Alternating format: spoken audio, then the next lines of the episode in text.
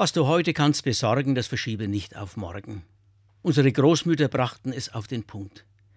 In der Aufforderung steckt vordergründig der Appell zum Fleiß. Zugleich geht es jedoch auch darum, Notwendiges nicht vor sich herzuschieben. Es geht um eine Entscheidung, das Richtige zur rechten Zeit zu tun. Nun muss man nicht so ungestüm wie Goethe sein, der sagte, dass Unentschlossenheit die größte Krankheit sei.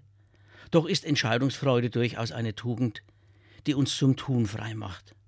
Gerade wenn es darum geht, das Notwendige dem Angenehmen vorzuziehen, heißt es für uns auch zu verzichten.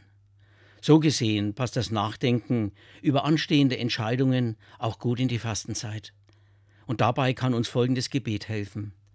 Herr, lass mich Dinge erkennen, die ich ändern kann, lass mich Dinge hinnehmen, die ich nicht ändern kann, und hilf mir das eine vom anderen zu unterscheiden.